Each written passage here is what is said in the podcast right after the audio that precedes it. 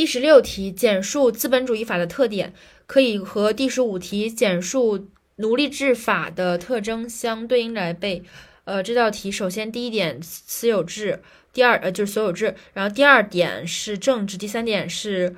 文化上的不彻底或者是残酷，因为奴隶制的话就是残酷。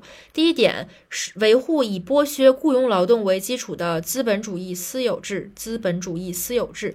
第二点，社会主呃资本主义法维护资产阶级专政和代议制政府政治。第三点，资本主义法维护资产阶级平自由平等和人权。